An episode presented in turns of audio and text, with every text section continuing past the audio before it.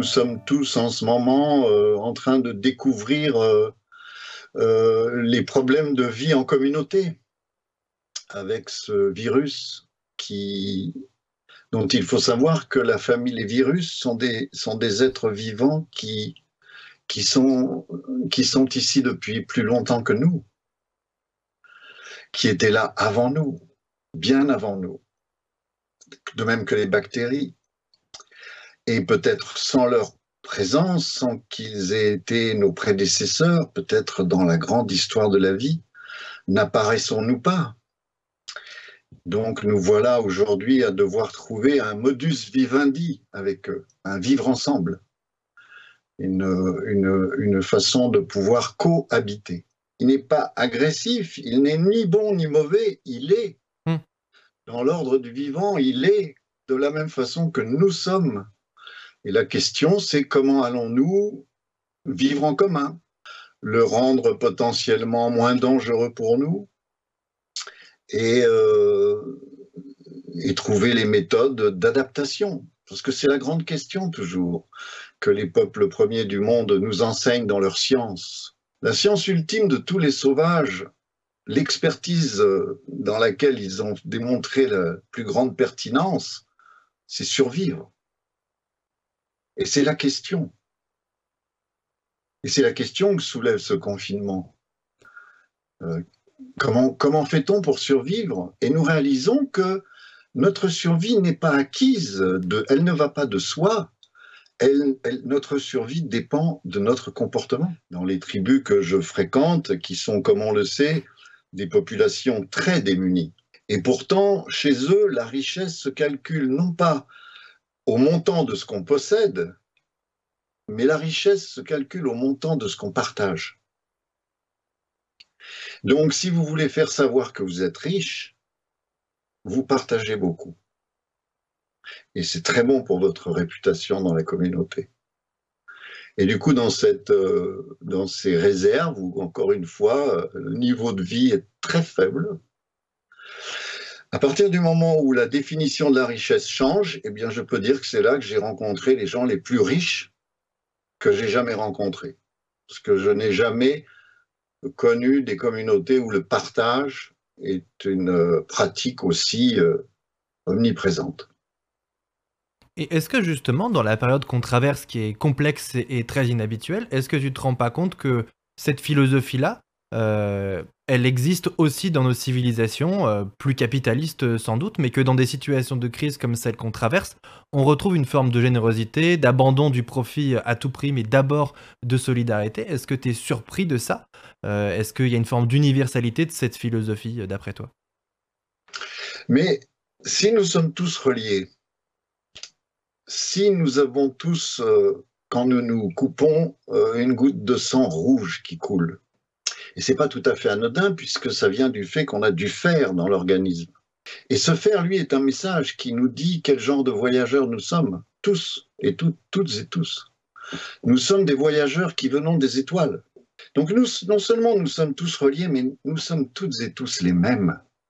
Ceux qui voyagent savent bien que l'humanité entière a le même désir profond, pouvoir nourrir les siens, pouvoir jouir de la bonne santé, d'abord pour sa progéniture, pour les siens, pouvoir offrir du confort à nos anciens, ceux qui nous ont précédés. Donc nous sommes tous, ce moment de confinement mutuel nous rapproche, paradoxalement.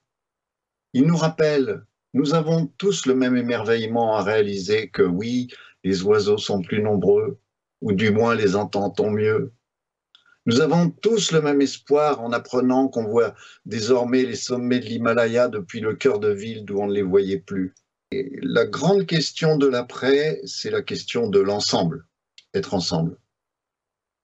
La résilience, cette euh, capacité bien connue qui est à l'origine une qualité des métaux. La question qui se pose en ce moment, c'est celle de notre résilience personnelle.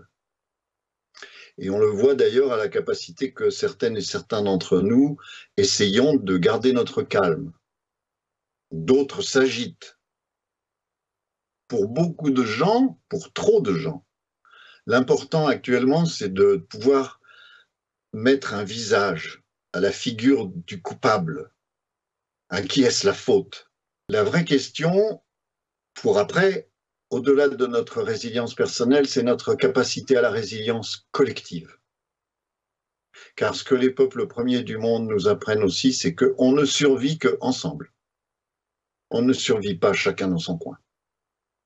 Et donc, il faut, il faut que nous soyons capables, tout en respectant les diversités, les divergences, de trouver ce qui prime et nous réunit par-delà tout ce qui nous, peut nous diviser. Mais est-ce que tu as une réponse à ça du coup? Parce que tu as mentionné tout à l'heure le fait qu'on soit tous faits de, sang et, de fer. Après, si on veut chercher des points communs, on est tous faits d'atomes. Tout est fait d'atomes dans l'univers, donc tout est une, enfin tout, tout a un point commun finalement d'un point de vue euh, physique. Mais euh, est-ce que c'est pas culturel finalement ce qui nous réunit et aussi l'envie de, faire les choses ensemble? Je vais lâcher le grand mot, le gros mot. La nature, ça n'existe pas ou plus exactement, comme le dit Philippe Descola, anthropologue, professeur au Collège de France, qui a eu la sagesse d'aller apprendre auprès des Jivaro Hachoirs en Amazonie, et qui en est revenu en faisant ce constat. Le concept de nature est une invention de l'Occident. Il n'y a pas de nature.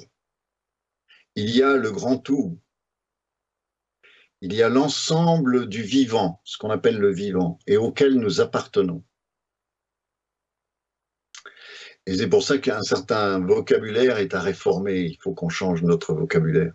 Bah après, ça dépend ce qu'on y met derrière. Moi, je comprends pas ce que ça veut dire euh, la nature n'existe pas. J'ai besoin de mettre un mot sur, le, sur la nature. C'est un oui. Je sais pas par quoi le remplacer, du coup. Euh, je peux remplacer par le grand tout, mais ça, ça représenterait la même chose pour moi, du coup. Euh, alors, la différence, c'est est-ce qu'on s'inclut ou, est-ce qu'on s'exclut? Est-ce que la nature, c'est ce qui nous entoure? Et du coup avec la possibilité de la posséder? Ou est-ce que la nature, nous lui appartenons? Et ça, c'est essentiel. C'est essentiel. si tu me poses la question, je ne sais pas trop quoi répondre. J'ai l'impression que je m'inclus parce que je me, je me, sentirais bien présomptueux de m'exclure et que tout le reste soit inclus. Mais, euh, mais après, la possession, c'est encore une autre notion et c'est aussi, encore une fois, culturel. Oui, mais regarde le vocabulaire que nous utilisons pour, euh, pour parler de, du milieu ambiant. Nous utilisons depuis quelque temps déjà l'anglicisme d'environnement. Ouais. Mais euh, si l'air se contente de m'environner, je meurs. J'ai besoin qu'il rentre en moi, qu'il opère sa magie, qu'au sein de mes poumons, il permette à l'oxygène de rougir mon sang pour que ma vie puisse euh, se perpétuer. Donc, considérer que la nature, c'est ce qui nous environne, c'est s'en exclure. Il y a là une approche euh, qui est très discutable et qui permet, et c'est là où je voulais en venir, qui permet à tous les peuples premiers d'avoir développé quelque chose qui, chez nous, est un peu en désuétude. Et c'est la compréhension spirituelle de qui nous sommes, les uns pour les autres, de quel est notre rôle, qu'est-ce que c'est être humain, et à quoi nous appartenons d'infiniment plus grand que nous? Quelle est la leçon de ce virus? Que vient-il nous dire? Quel est son message? C'est facile à comprendre. Il nous dit, vous ne savez pas tout, vous ne comprenez pas tout, vous ne contrôlez pas tout. J'arrive et vous restez chez vous et vous êtes démunis et il vous faut du temps pour réagir. Et je mets, euh, je mets à l'épreuve vos capacités de plasticité, de leadership, d'adaptabilité. C'est son message. Il nous dit, rappelez-vous, soyez humbles dans l'ordre de la création, dans le dialogue avec l'infiniment grand, l'infiniment petit, restons à notre place. Mais c'est marrant parce que tu dis euh, qu'il faut avoir l'humilité de justement pas avoir toutes les réponses et pas tout savoir. Et dans l'exemple que tu donnes, tu dis que les peuples premiers euh, t'ont appris à savoir qui était l'homme euh, et d'où il venait, et etc. Est-ce qu'il n'y a pas un paradoxe là-dedans finalement à, savoir et pas savoir en même temps? Je vois que quand on parle de virus, tu cherches la petite bête. Non, alors pour le virus, pour le coup, moi je considère que le virus nous dit rien du tout. Le virus, il euh, n'y a pas grand chose à. En fait, ils nous disent qu'on a envie d'en retirer. C'est la capacité de l'homme aussi de tirer des conclusions et des analyses. On pourrait aussi décider de rien changer. On peut décider de tout changer. On peut faire un peu ce qu'on veut. Je considère que le virus, ça pas vraiment. Lui-même n'est pas porteur d'un message. C'est nous qui sommes porteurs de conclusions qu'on souhaite en tirer. Je crois que là, on touche à l'essentiel de de ton questionnement. Tu me dis ce virus, il nous dit rien. Mais ce que les peuples premiers du monde ont compris dans leur, euh, dans leur sentiment d'appartenance, dans leur compréhension de leur appartenance en tant qu'espèce, c'est que le dialogue est permanent entre tout ce qui vit. C'est nous qui croyons que nous sommes les seuls à pouvoir communiquer. Mais en réalité, les arbres communiquent entre eux par euh, toutes sortes de mécanismes chimiques, jusqu'au point d'avoir une mémoire. J'ai l'impression que c'est deux sujets différents, pardon de t'interrompre, mais je, ne remets pas du tout en cause le fait que les arbres et que les végétaux et que tout puisse communiquer. Mais euh, est-ce qu'on ne doit pas avoir l'humilité de ne pas faire parler euh, quelque chose euh, pour des conclusions qu'on avait tirées? C'est comme si moi je terminais un peu cet entretien en disant ce qu'il a voulu nous dire, et en fait c'est pas ce que tu as voulu nous dire. Jusqu'à preuve du contraire, le virus n'a pas parlé. Alors du coup, après, les conclusions qu'on en tire sont personnelles, non? Mais euh, il n'y a pas toujours besoin de paroles pour s'exprimer. Il nous fait rester chez nous. Il a tout dit. Les sangliers sont au cœur de Barcelone. C'est ce que sa présence parmi nous induit. Qu'est-ce quel est le message du ciel qui obscurcit sur l'horizon quand tu es en mer? Euh, C'est qu'il va falloir peut-être réduire la voilure. Donc le, le nuage te parle. Tout dans l'univers parle à tout tout le temps. Comment tu fais pour savoir que le message que tu en tires est le bon message et que tu fais pas une erreur? Alors on peut toujours se tromper, bien entendu. Tout le monde peut se tromper, c'est bien connu. Alors dans le monde des Indiens, c'est assez simple.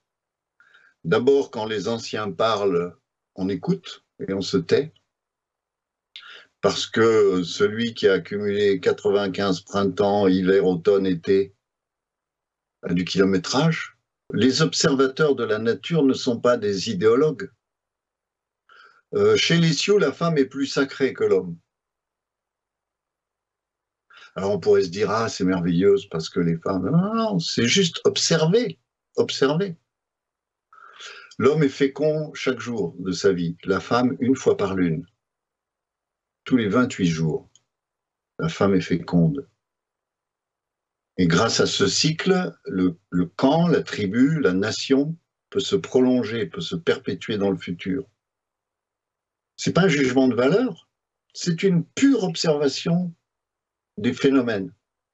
Si on perd trop de femmes, à ce moment-là, c'est la vie même du groupe qui est menacée. Donc, tu vois, cette observation, par exemple, qu'on pourrait, si on lisait dans un livre, Ah, chez les Sioux, la femme est plus sacrée que l'homme. Mon Dieu, c'est merveilleux, ces peuples, ils ont une sagesse. Hein. Pas du tout, pas du tout. C'est juste observer, observer les choses. On parle beaucoup de, de développement personnel depuis quelque temps dans nos sociétés.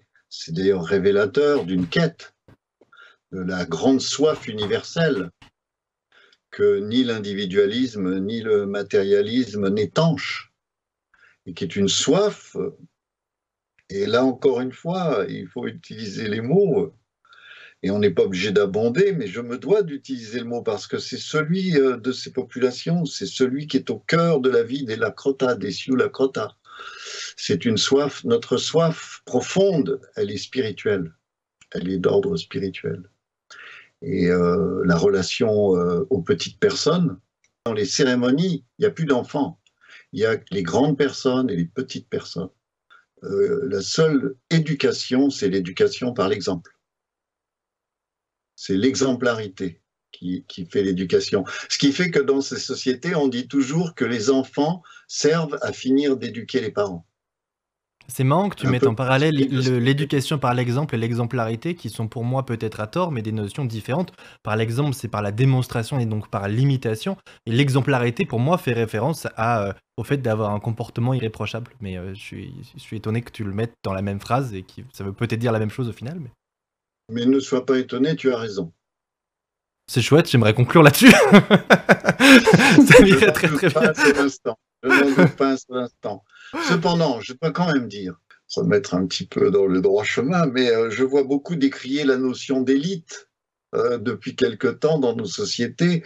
Or, euh, chez tous les peuples premiers du monde, l'élite, tout le monde veut en faire partie et c'est pas facile. Quand un des jeunes hommes de, de la tribu s'avère être un chasseur hors pair, bien sûr que très vite ça le définit comme faisant partie de l'élite. Pourquoi? Parce qu'il contribue très favorablement à la survie du groupe. La capacité que certaines et certains d'entre nous ont de pouvoir euh, euh, saisir les problèmes avec euh, une façon intellectuelle très avisée, très avancée, c'est très important. Et en même temps, il faut aussi essayer quand même de pouvoir avancer tous ensemble.